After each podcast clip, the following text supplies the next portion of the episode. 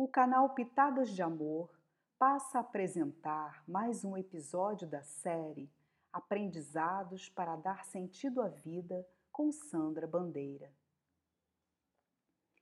Ao realizar estudos sobre a vontade, verificamos que ao renascermos, o nosso espírito desejará exprimir-se e terá o aparelho corporal como resistência.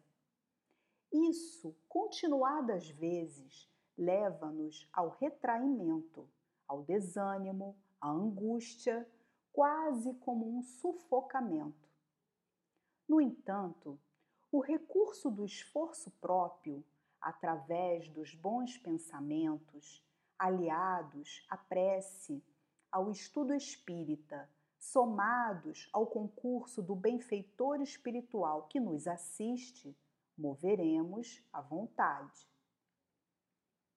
Conta-nos Leon Denis que é na luta interior que a vontade apura-se e afirma-se, e será através da dor que nascerá a sensibilidade.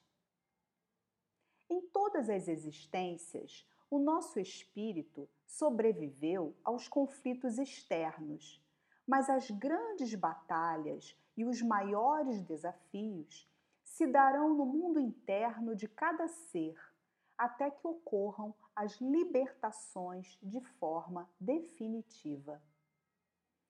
As libertações que ocorrem aos poucos são aquelas voltadas à sugestão do egoísmo, da preguiça, da ignorância e das nossas fraquezas mas é na profundidade de nossa consciência que reside o mar agitado da nossa personalidade.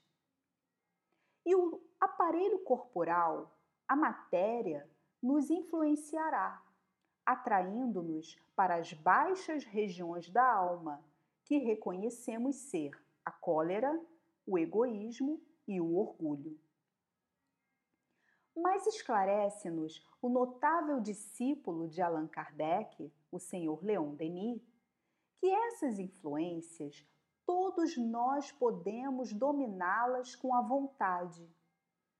Que o Espírito Divino atua sobre nós e busca penetrar-nos e esclarecer-nos. Que o Espírito Divino procura-nos desejando chegar às profundezas de nossa consciência para acordá-la à realidade espiritual, que é a verdadeira vida. Entretanto, tendo a nossa liberdade, que chamamos de livre-arbítrio, resistimos a essa ação.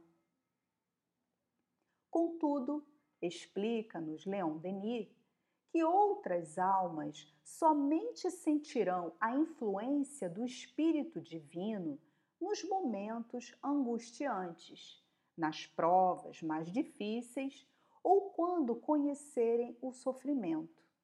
Então, devemos refletir o porquê escolhemos resistir a essa boa influência.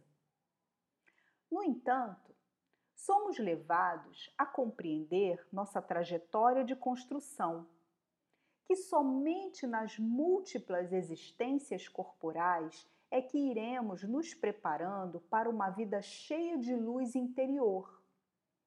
Que essa luz, uma vez adquirida, jamais se apagará e que iluminará com seus reflexos o mundo que nosso espírito for destinado a viver e que essa luz possui as possibilidades de irradiar para mais além, na colcha reluzente do universo. Eu encerro o episódio de hoje despedindo-me de todos vocês, desejando um abraço fraterno com votos de amor e muita paz.